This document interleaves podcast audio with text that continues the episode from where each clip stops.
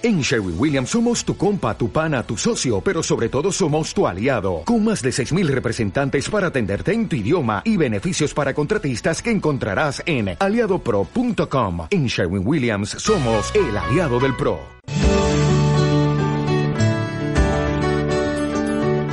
IOVE, cuidamos del medio ambiente, creamos futuro. IOVE te ofrece este espacio.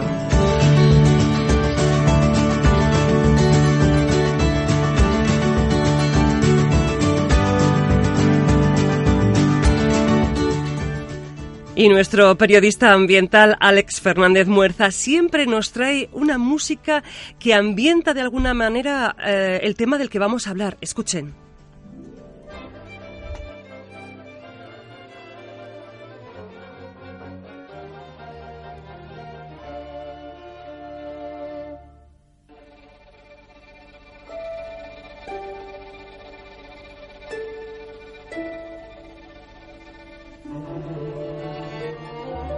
No sé qué es Alex, pero suena a miedo. Algo pasa y malo. Eh, hola, Gemma. Muy ¿qué tal? buenas. Buenos días, Alex. bueno, ¿Qué tal? Bien. Sí, bueno, a ver, te es un poco de miedo, ¿eh? De miedo, bueno, de intriga o de, Sí. de acción. Mira, es el, es el comienzo de Nanook el Esquimal, que es el considerado el primer documental de naturaleza de la historia.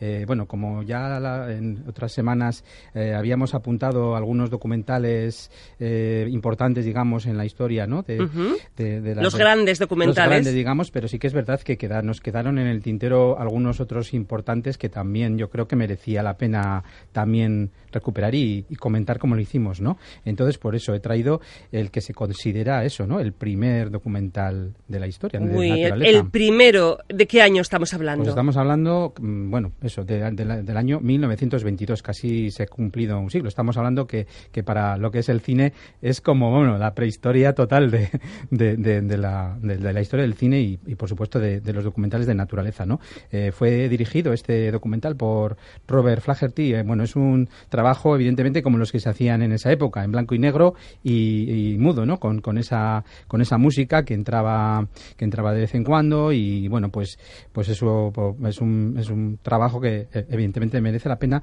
bueno, no solo como por ser testimonial, por ser el primer documental de naturaleza de la historia para ver cómo se hacía, ¿no? Sino también porque nos acerca un, bueno, un modo de vida totalmente diferente al que conocemos y es que es, es la, la vida, la dura vida de los esquimales que, que viven en el Ártico. Y los documentales normalmente tenemos el concepto de que nos muestran, pues eso, los animales o la naturaleza eh, tal cual ocurre en el momento en que ocurre.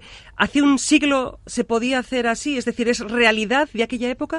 Bueno, digamos que en este caso eh, no, no, no, no es, vamos a ver, eh, se trata de una eh, realidad ficcionada, podríamos decirlo, ¿no? Es decir, eh, lo que Flaherty nos quería mostrar en realidad era la vida de los esquimales antes de que fueran invadidos por la, por la cultura occidental, ¿no? Eh, bueno, por eso en ese caso se pasó, se basó en historias de, de los esquimales de la tribu Inuit en concreto, pasó dos años y medio en, en la bahía de Hudson, en, Canadá, conviviendo con el cazador y pescador que, que encarna precisamente a- al personaje de Nanook, que bueno, en este caso se, también se llamaba de otra manera, se llamaba, a ver si lo digo bien, Ayakariayak. ¿Y se puede ver ese reportaje hoy en Sí, día? sí, se puede ver si lo si entras en, por supuesto, en YouTube y, yo supongo que en cualquier eh, biblioteca, eh, audioteca, videoteca que tengamos a disposición Sobre cercana, naturaleza, claro. eh, ponemos sí, porque es un es un documental, digamos, histórico, ¿no? Eh, Nanook, Nanook, Nanook el esquimal. Acabado en K. Sí. Bueno, este es un documental sin duda histórico, pero eh, hablamos de uno más moderno, eh, sobre todo para quienes, eh, para una generación, vamos a decir la nuestra, Sí. que vivimos las aventuras del comandante Cousteau. Sí, señora, eso es. Ese, ese- fue otro de los eh, grandes iconos de, de- de- de- esa, de esa generación, como dices tú, de los que ya tenemos, bueno, unos añitos, Ah, pero todavía no somos jóvenes. Eso sí, es. sí, sí, sí. Y bueno, pues eso es el, el comandante Cousteau, que bueno, se llamaba Jacques Yves Cousteau, y bueno, eso fue uno de los divulgadores de, la vida acuática en concreto, ¿no? Más conocidos del mundo. Eh, bueno, fue por mm, su, su programa documental El mundo submarino de Jacques Cousteau, como se, se llamaba, y bueno, esa tripulación del, del buque Calipso también, ese nombre Calipso que no, que no se, que también se hizo muy conocido gracias a esta serie y, al comandante Gusto. Y bueno, para, para que lo veamos un poco, esta es el trabajo que hizo. Eh, fue una serie que duró 10 años, eh, del año 1966 a 1976, y bueno, tuvo 37 episodios. 37 episodios. Tuvo muchísimo éxito, además, eh, muchísima gente lo veía, porque claro, el mundo submarino era un mundo eh, que no todo el mundo puede disfrutar, pero hemos oído hablar muchas cosas de Cousteau. Eh, ¿Hay alguna curiosidad que nos puedas contar? Sí, eso, eso es un, digamos que es un héroe con claroscuros. Bueno, por un lado, bueno, aparte de, esos, de ser ese personaje mítico de los documentales, de, mm, inmerso en la vida submarina y, demás, bueno, fue también el inventor junto a Emil Gañán en, 1943 del sistema que todavía hoy en día permite a los buceadores sumergirse sin cables ni tubos de la superficie. Seguro que nuestros índices se recuerdan esas escafandras antiguas, toscas que había. Bueno, pues eh, gracias a Cousteau... Sí, de Julio Verne, De Julio Verne, exacto, sí, sí. Pues bueno, gracias a, los avances que, que incluyó eh, con, con, su compañero Emil Gañán, bueno, pues ahora se puede, los, cualquier submarinista puede sumergirse de manera autónoma con esas gafas, con, esa, con ese tubo, ¿no? Y, bueno, caso que eso te da, por supuesto, una autonomía y unas prestaciones pues eh, eh, increíbles para, para, la vida acuática, ¿no? Y bueno, también eh, ese, como decía, ese lado oscuro, digamos, fue un hombre que, vamos a decirlo así, no fue precisamente un modelo a seguir en su vida familiar y personal. podemos ver podemos ver este lado oscuro o no tan positivo en, por ejemplo, una película que se llama Jax, que fue estrenada precisamente el año pasado. Nos vamos a centrar hoy en su trabajo divulgativo y ecologista, que sigue vigente, y vamos a escuchar, nos has traído, Alex, un fragmento del episodio Tiburones.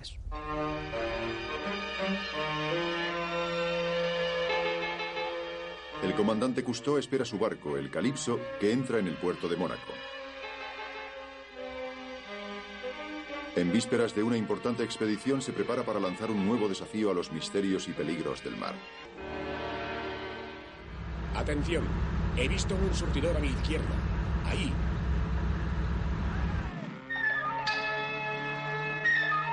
Con el equipo del Calipso emprenderemos una serie de viajes de exploración e investigación de los mares del globo. Así intentaremos por todos los medios proteger las magníficas criaturas que siguen siendo amenazadas de extinción por los países balleneros. Estudiaremos el comportamiento. Bueno, ese era el mundo submarino de Jacques Cousteau, tiburones. Vamos a hablar ahora eh, del trabajo de uno de esos grandes del cine, pero quizás es menos conocido, ¿no, Alex? Eh, para el gran público. Hablamos de Herzog. Eso es, de Werner Herzog, que nació en Múnich en, el año 1942 y es, es eh, director, guionista, productor, actor. Es uno de los fundadores del nuevo cine alemán y de obras maestras del cine como Aguirre, la cólera de Dios o Nosferatu y como decías, eh, tal vez no es conocido para el gran público, esos Spielberg, eh, esos tan tan mediáticos, pero que desde luego es uno de los de los grandes eh, de, la historia del cine, ¿no? Y tiene esa parte, ese dentro de, su amplio trabajo de, cineasta, ha dedicado una parte importante de su trabajo a los documentales de naturaleza y lo, y lo curioso o que nos en nuestro caso nos nos llama atención es esa forma que tiene él de, bueno de, con esa visión que tiene de, que mezcla la ficción con la realidad, la tensión, la aventura, la epopilla, incluso la locura, eh, dar un trabajo que desde luego no deja indiferente a nadie, ¿no? Hay ejemplos, eh, bueno, yo creo que uno de ellos lo va a conocer todo el mundo, ¿no? El Grizzly Man. Fíjate, el Grizzly Man es un documental que se hizo en el, año 2005 y explora la historia de un experto en osos grizzly, esos grandes osos eh, del continente americano. Eh, se llamaba Timothy Treadwell, le llamaban Grizzly Man, el hombre grizzly, porque vivió 13 años, nada más y nada menos, entre estos animales hasta que fue atacado y devorado por uno de ellos. si y, luego, por, por, por, otra parte, también tenemos otro documental llamativo que también recomendamos, por supuesto, a nuestros oyentes. Eh, de, mm, bueno, también, si, si hablábamos antes de Nanook, eh, y, nos, y, nos, íbamos hasta el Polo Norte, hasta el Ártico, pues ahora nos vamos a la otra punta del planeta, al, Polo Sur, y eh, nos vamos a, a, ver encuentros en el fin del mundo, que es del año 2007. Bueno, eh, si quieres, escuchamos también, Gema, un, un, fragmento en el que, bueno, se relata el extraño comportamiento de un pingüino. bueno, pues ese ejemplo de que la naturaleza a veces puede ser tan bonita como ¿no? salvaje y, y dura, ¿no? Para para, la vida, ¿no? Todos estos pingüinos van hacia el mar, que está a la derecha.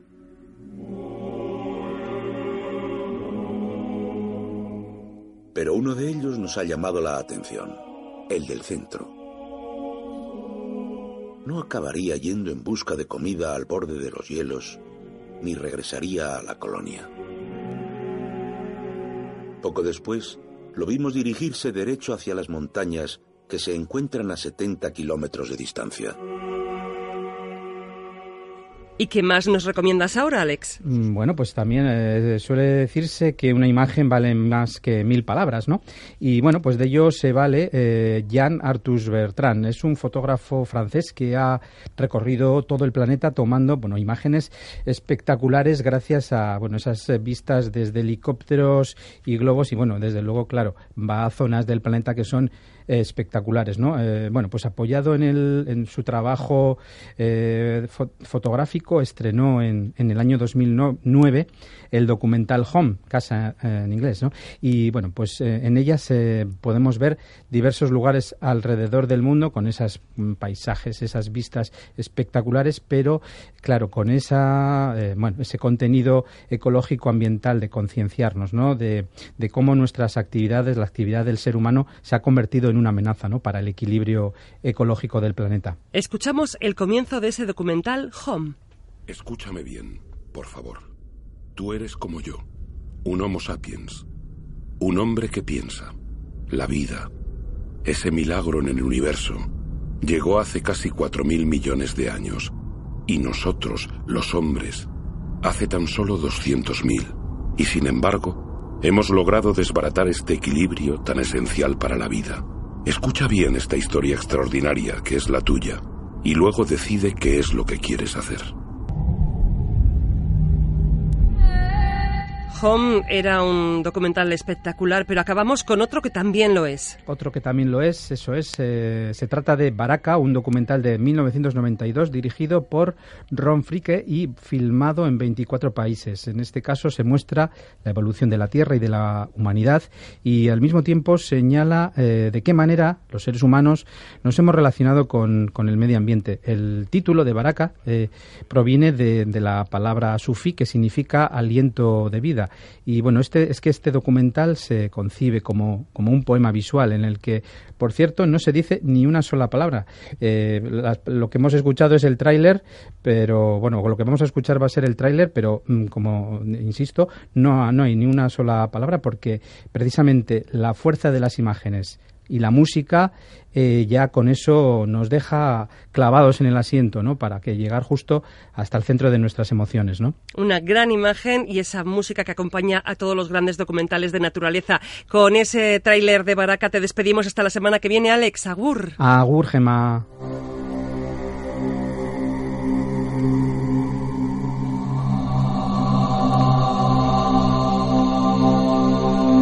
A challenge.